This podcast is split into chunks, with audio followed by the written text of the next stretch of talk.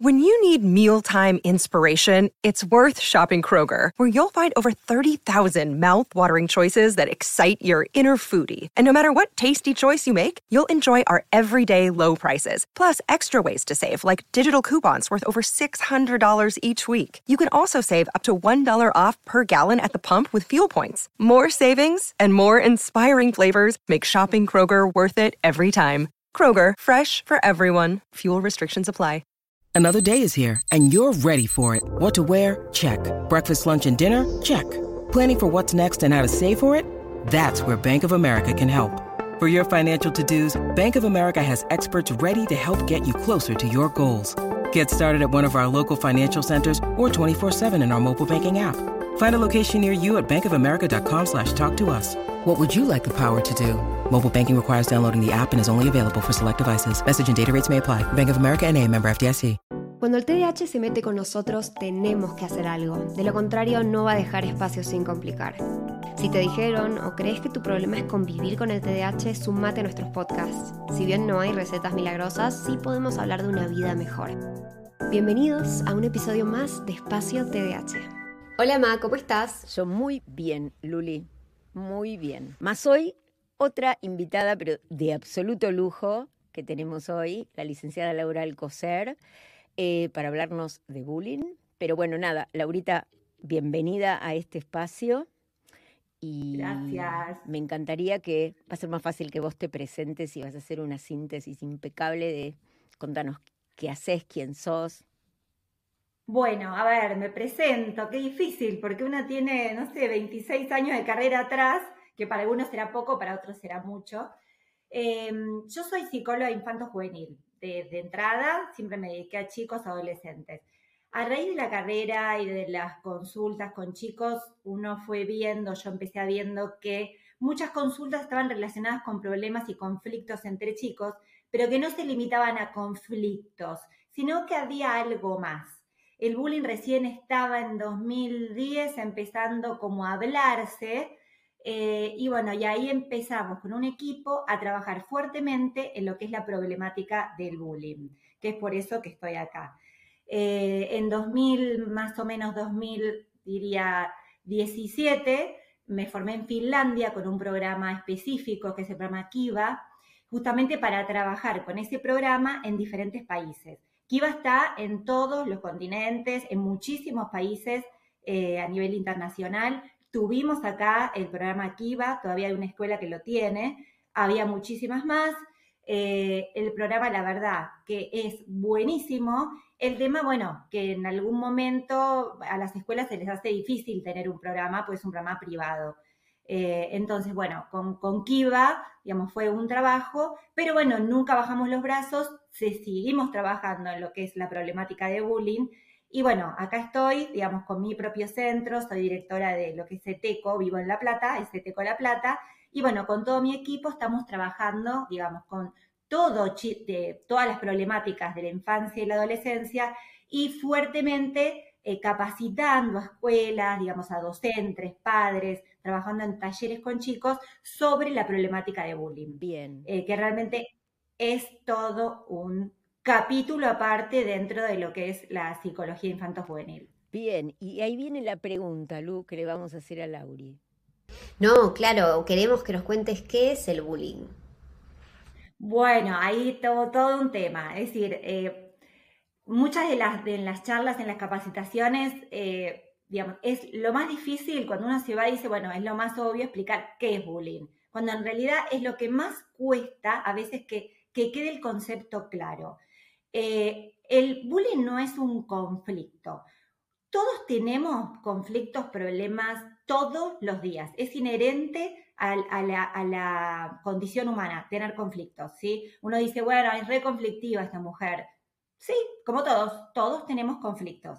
Ahora, el tema es, cuando ese conflicto ya se, no, se, se perpetúa en el tiempo, es como tener un vaso de agua, ¿no? Entonces yo le digo siempre en las capacitaciones, yo tengo un vaso de agua, bueno, ¿cuánto pesa? Me dicen 250 mililitros, eh, 500, bueno, pero si yo este vaso de agua lo, lo sostengo tres días, ¿cuánto va a pesar? Esto es lo mismo que pasa en el bullying. Si yo a ese conflicto no lo resuelvo en el momento, eh, prontamente, esto se va agravando, va pesando y va a tener, va a traer alguna conducta agresiva o lamentable, ¿sí? Entonces, eh, hay una diferencia muy grande entre conflicto y bullying. El bullying, se, lo, que se, lo que se refiere, la definición, es un acoso entre iguales. Un chico acosa a otro y, es, y hay una diferenciación en el poder, Un chico queda acá abajo, un grupo, y otro queda acá arriba. Entonces ya no tenemos conflicto, sino que hay un desbalance de poder. Y esto se hace sistemático. Entonces hablamos de bullying cuando esto es sistemático, se repite en el tiempo y hay una diferencia en la jerarquía entre pares. No maestra con chicos, no padres con maestros. Esos son otros tipos de violencia. Pero lo que es bullying es entre pares en la escuela o puede ser también en un deporte, en un club. ¿sí? Eso es como una extensión más de lo que es la, definición de bullying. Se puede dar en esos ambientes siempre y cuando sea, digamos, una, actividad repetitiva en el tiempo, ¿no? Una actividad que hago una vez cada tres meses, ¿sí? Eh, pero es entre pares. Esa es la mayor diferencia con... O sea, no solo en el cole, sino los chicos que van a fútbol o los chicos que van a teatro o en cualquier entorno en donde se frecuenten o que vayan con frecuencia, ¿no, Lau? Sí, sí, porque ya se hizo más abarcativo, porque esto, bueno, se decía, bueno, no, son conflictos que se resuelven, los padres hablan con los docentes. Eh, lo que pasa es que no se puede hablar, eh, o, uno junta, los colegios a veces juntan a los dos chicos para que uno le pida perdón al otro. Cuando es bullying, jamás, porque estamos acá y un chico está acá. Entonces ponerlo contra persona que está, está maltratándolo a ver, estamos pensando violencia de género, que hoy por hoy estamos hablando un montón. Nunca juntamos a una mujer víctima de violencia de género con el maltratador. En bullying pasa lo mismo. Total. Pero, todavía esto no está claro, entonces todavía pasa en las escuelas con toda la mejor intención, por supuesto, pero podemos tener la mejor intención, pero si no estamos capacitados en el tema, mejor dejémoselo a alguien que sí está formado. Bueno, y ahí te diría yo, porque a mí me gusta meterme así, digo, como dicen las mamás, ¿no? En la puerta del cole.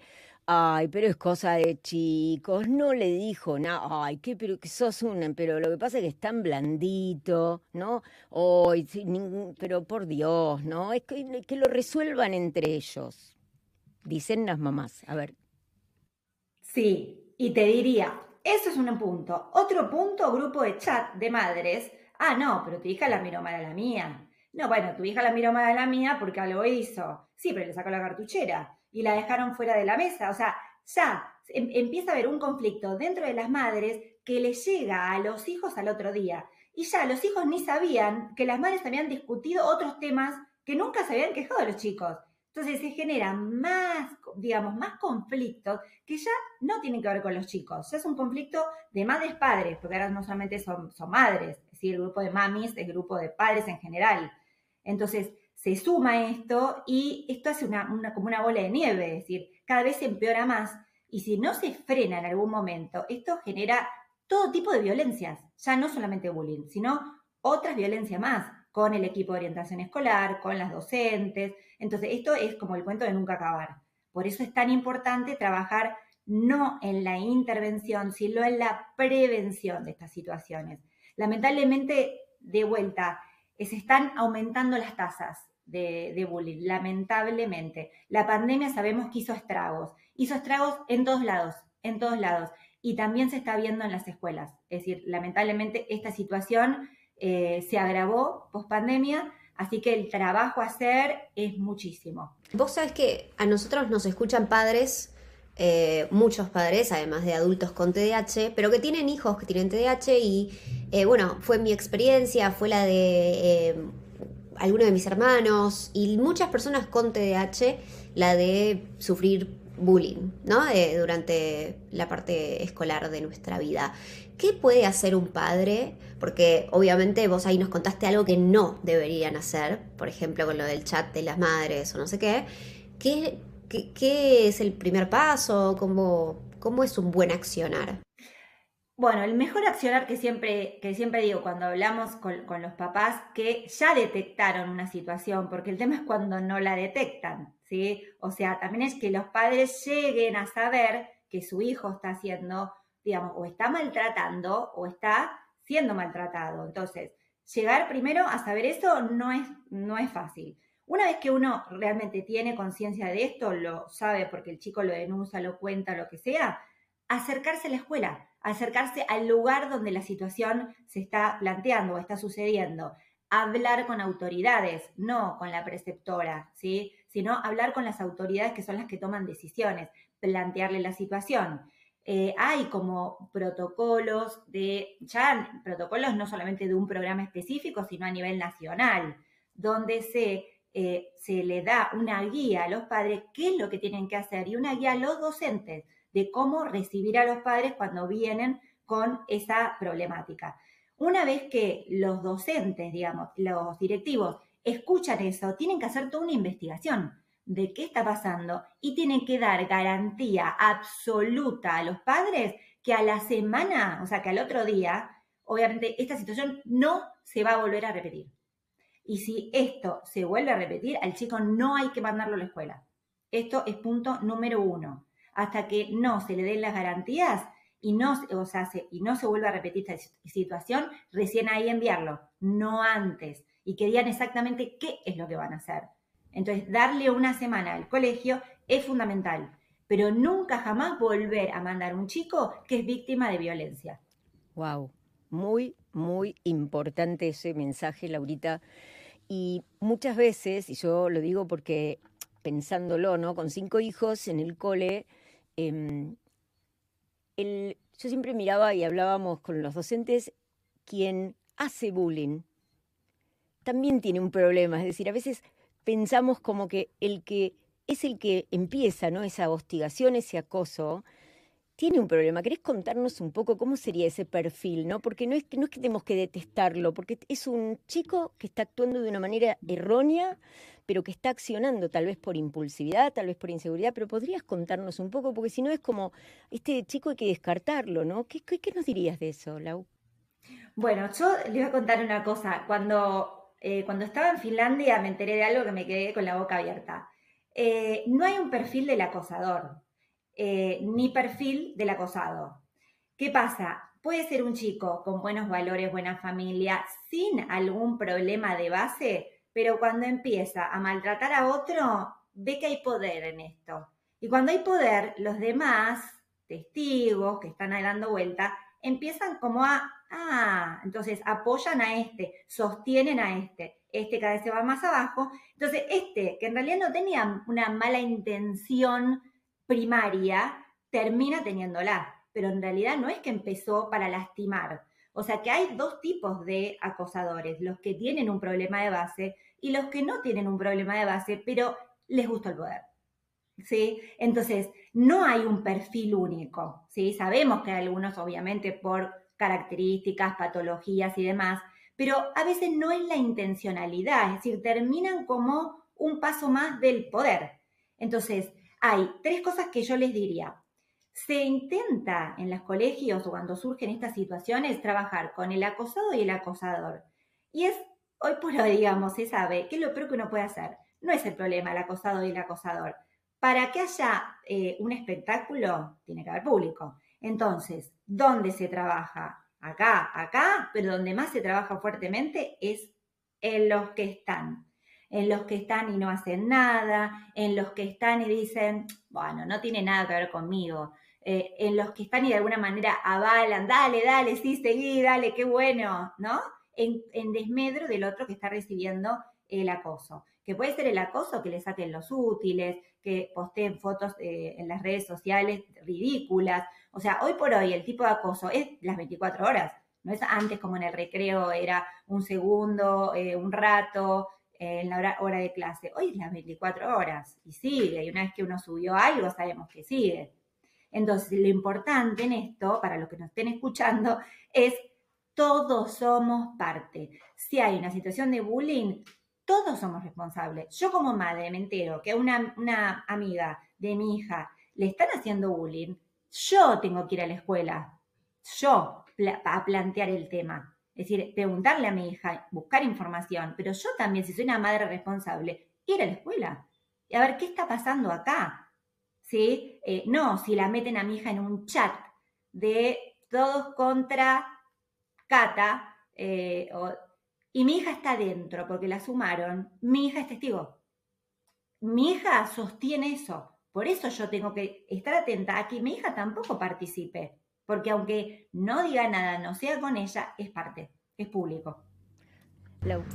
Lau, ¿hay alguna señal de o sea, porque vos hablabas de si se dan cuenta los padres de que vos podés tener un hijo que eh, le están haciendo bullying o te podés dar cuenta que hay un, hijo que está haciendo bullying a otro.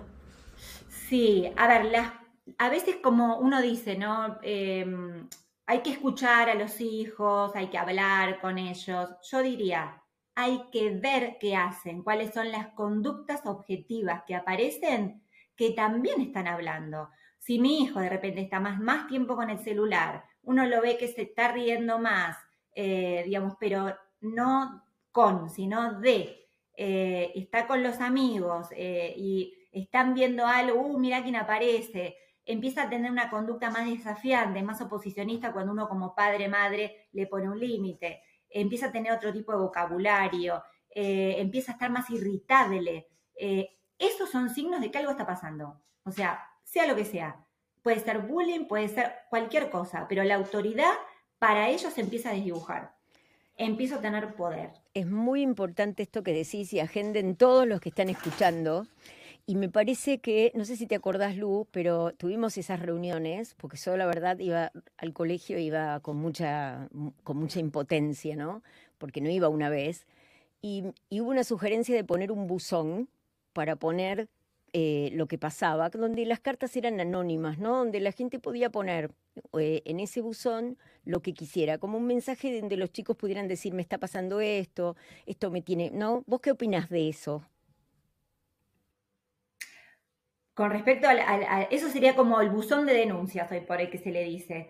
Eh, digamos, antes era como el buzón, que uno metía de forma anónima como contás vos, buenísimo, tu escuela pionera en todo, en, todo caso. No, no, fue la escuela, fue Norma, fue Norma, no fue la escuela. a la escuela le costó aceptar el ah. buzón. A la escuela le costó entender que el ah. buzón era lo que necesitaba. Yo ni recuerdo si se hizo el buzón igual. Sí, sí, bueno.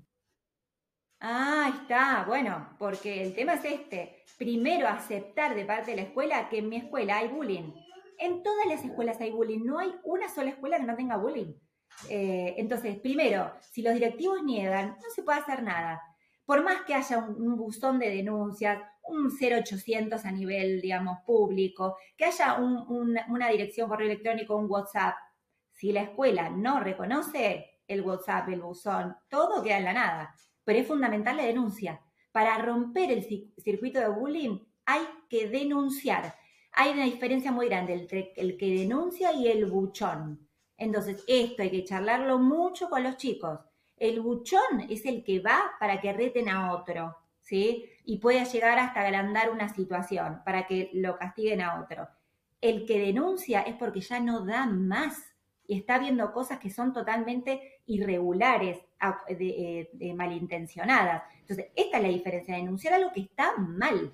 Eh, entonces, hasta que los chicos descubran, o sea, empiecen a diferenciar esto y, empoderarlos en esto, que está bien, o sea, que justamente el vivo no es el que maltrata, el vivo y el buen amigo es el que va y denuncia.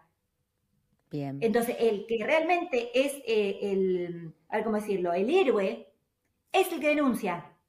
Bien, me gusta la imagen del héroe porque eso nos empodera a los chicos para que vayan y piensen que el héroe no tiene que tener miedo, ¿no? Porque yo lo que te decía es, les pasa a estos bystanders que se llaman, ¿no? Los que están afuera, los que observan, los que es ese espectáculo, como vos decís, en realidad tienen temor de ser los próximos, ¿no? Entonces el temor es lo que hace que no denuncien, ¿no? ¿Cómo trabajamos ese miedo? Me gustó lo del héroe, ¿eh?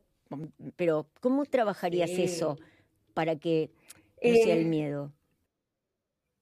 Ay, el miedo es lo más eh, difícil de sacar, porque ¿qué pasa? Las escuelas eh, intentan, dentro, digamos, de lo que saben o intentan, digamos, del, sacar al chico, cambiarlo de, em, de curso, eh, de grado, em, de orientación, de economías sociales, para que ese chico no siga contaminando o para que ese no siga sufriendo. ¿Qué pasa? Como vos decís, están los de alrededor que se quedan en ese grupo y ocupan el lugar del que sacaron. ¿Sí? Tanto como víctima o como victimario. El poder es atractivo para todos. ¿sí? Ahora, podemos usarlo, obviamente, en un lugar de me ponen en un lugar de importancia por algo bueno que hago, bien. Ahora, si me ponen en, en, en, un lugar, en un pedestal en el cual yo maltrato mal a la gente, digamos, mi miedo va a ser que el próximo, si se va este, sea yo.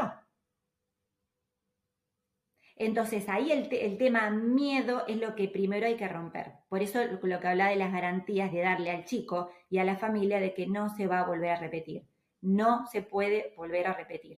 This episode is brought to you by Shopify. Whether you're selling a little or a lot, Shopify helps you do your thing, however you cha-ching. From the launch your online shop stage all the way to the we just hit a million orders stage. No matter what stage you're in, Shopify's there to help you grow. Sign up for a $1 per month trial period at shopify.com slash special offer, all lowercase. That's shopify.com slash special offer. Wow, wow, a mí me hace muy feliz escuchar esto porque yo realmente la pasé mal nivel, yo le la llamaba a mi mamá, me acuerdo había un teléfono de esos de, de línea y, era un teléfono público y yo lo levantaba y llamaba a mi casa y le decía, por favor, venime a buscar, no quiero estar más acá. Y, y cuántas veces mamá me fue a buscar de lo mal que la pasaba y yo realmente nunca supe, ¿no? Y nunca tuve esas herramientas y el colegio no hacía nada, entonces me, me pone muy contenta escuchar que hoy hay estrategias puestas y que toda la gente que está escuchando este episodio va a poder saber, ¿no? Por dónde arrancar, porque es algo que debe ser angustiante, no solo para los chicos, pero también para los padres que no saben qué hacer. ¿Sabes qué? Antes que y te, agregaría. Dale, Lau, dale. Para los padres que tienen hijos que son victimarios, o sea, que son los que maltratan, también es todo un tema, porque por ahí ni estaban al tanto de esta situación. Totalmente, totalmente. Entonces, es un impacto muy fuerte en las familias. Y vos dijiste, hablaste de poder, y yo digo, yo lo veo como si son niños, son niños, salvo algunos casos extremos en donde puede haber una cuestión de conducta muy severa. Creo que eh, hay que ayudarlo a que se vincule de otra manera, ¿no? con los otros, no a que tenga esa vinculación, ¿no? donde se siente poderoso solo porque agrede, ¿no? Como podemos ser héroes desde distinto lugar. Te queremos agradecer de verdad por tu tiempo, sabemos que es una mujer muy ocupada, así que gracias de verdad, es recontra importante eh, tu, trabajo y me, hace feliz saber que hay mujeres como vos dedicándose a estas cosas que para mí significaron una parte muy grande de, mi escolaridad. Eh, y bueno, y para muchos chicos con TDAH que son excluidos por sus rasgos, sus comportamientos, que no son voluntarios, y nos afecta tanto la autoestima, saber que también hay herramientas eh, y que muchas veces, como vos decís, no viene con mala intención, sino con este tema del poder. Es muy interesante eso. Eh, así que bueno, muchas gracias, quedas invitada permanentemente cuando quieras. Eh, y bueno, esto es todo por hoy, espero que les haya gustado el episodio. La verdad es que me está encantando tener tantos invitados. Hoy me puse una campera para los que notaron que no tengo el mismo buzo hace 13, tengo el mismo uso hace tres episodios y hoy me lo saqué y me puse otra cosa. Eh, así que quería decir eso también y acuérdense que nos pueden seguir en todas las redes sociales como Espacio TDH y nos vemos en el próximo. Chao, Ma. Nos vemos. Estás en mute, mami. Chao, Lu.